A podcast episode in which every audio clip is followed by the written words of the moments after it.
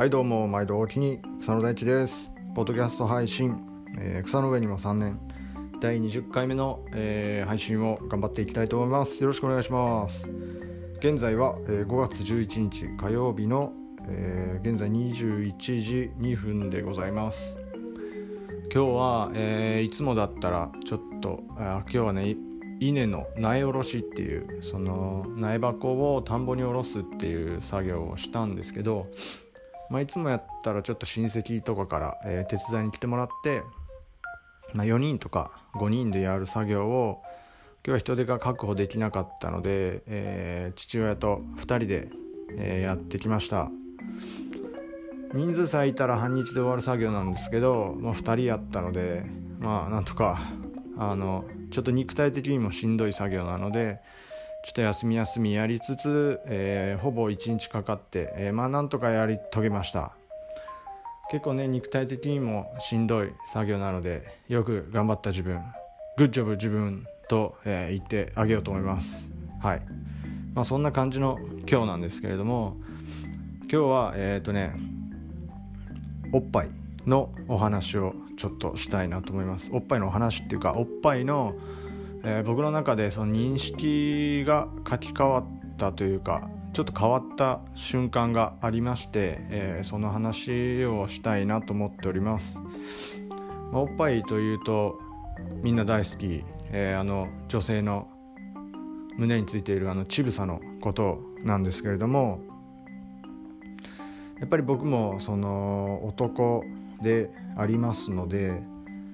その、まあ、おっぱいというものに対してのその認識っていうのはやっぱりこう何て言うか女性性の象徴というか、まあ、母性の象徴でもありやっぱりこう性的な興奮を覚える期間なんですよね。おっぱいええそう。でまあまあそのそれもまた一つその何て言うんですかね男性を興奮させるのが本能なのかは分からんですけどやっぱそういうものも一つおっぱいの真実ではあると思うんですけどやっぱ大きな役割としては赤ちゃんに、えー、母乳を与える授乳する、えー、期間であるんですよね。でこれはそのやっぱみんな知識としては知っているはずででそうなんですよね。なんか僕もそれはもちろん知識としてその赤ちゃんに授乳するためためというかあの機能がある。っていうことは知っていたし、えー、僕は4人兄弟で僕男1人だけであと3人とも全員女で3人全員女でで子供も生まれてるんですよね。でその里帰りしてる姉だったり妹だったりっていうのが授乳している姿なんかもやっぱ見るしでそういう子供を持った、えーまあ、友達だったり兄弟だったりっていうのと喋ってると、まあ、どうしてもその授乳の言葉は、えー、話題にはなるのであのその身近にもあるという意味で授乳をするものであるっていうことはおっぱいは授乳をするためにもあるっていうことは十分知っていたつもりなんですよね。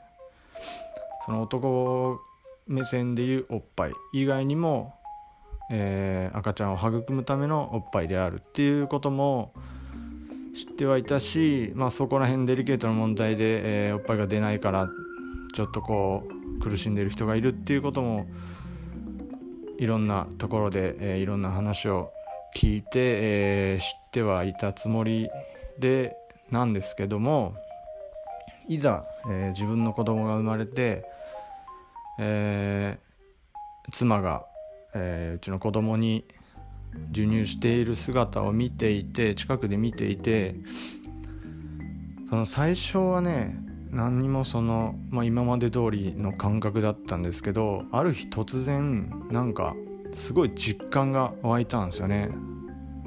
そのおっぱいっていうのは子供にえー、母乳を与えるため子供を育むための期間であるっていうようなのが今まで知識として、えー、は頭に入っていたんですけども何て言うんかな。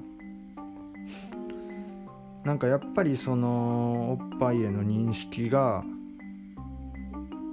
僕もやっぱり男なのでその性的なものであるっていう認識がどうしても多分ね勝ってたというかそっちが主やったんですよね。でも今はいやもちろんそっちもあるんですけど何て言うんかな。その子供に母乳を与える方がこうなんかふ何て言うんかな。強くなったっていうかこう腑に落ちたというか今までこう頭の中にあった、えー、その知識がスッとこう体に染み込んだというかちょっとなんつうか言葉に、えー、しようと思ってたんですけどうまいこと、えー、言葉にできんなんですけどちょっとねそういう今まで、えー、ちょっといやらしい目で見るもの見ていたものがその同じレベルかまあそれに近い段階の感覚として、えー、子供を育む存在であるっていう認識が、えー、上書きというかなななんかね、えー、インストールされた感じが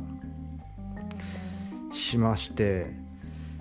そう。で結構そのなんかあの革新的というか僕にとっては衝撃のその出来事だったんですよね。こうなんか知ってた女兄弟も多いし知ってたけどまだでも納得というかしてなかった。んだなと。自分にはその体に染みつい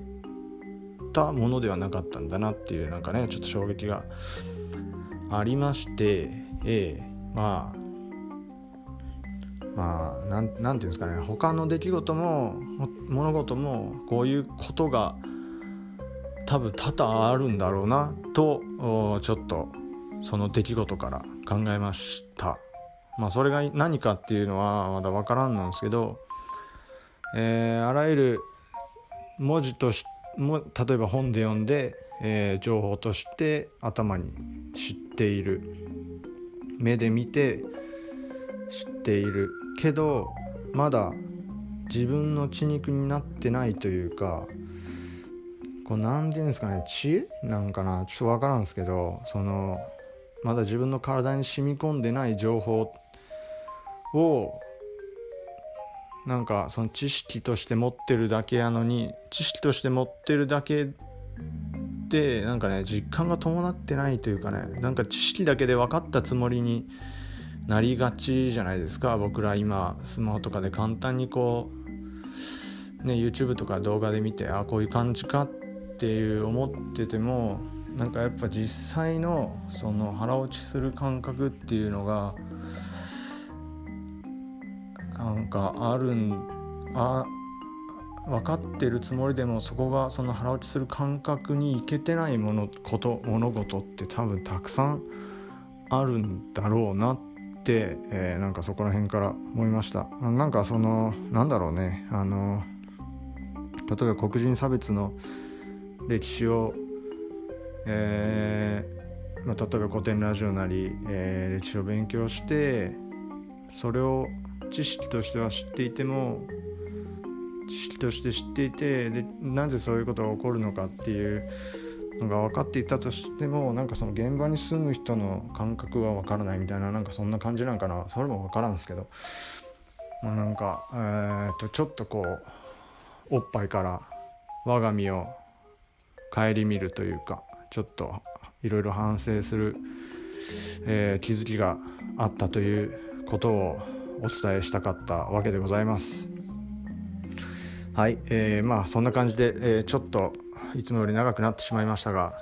おっぱいの話でした。今日は、えー、たくさんおっぱいと言えて非常に満足です。お付き合いくださりましてありがとうございました。おっぱいは最高です。皆さんも最高です。そして僕も今日一日頑張った僕も最高です。はい。こんな感じで今日もなんか適当に喋りました。ありがとうございました。お聴きくださりまして。また明日よろしくお願いします。それではまた。ありがとうございました。さようなら。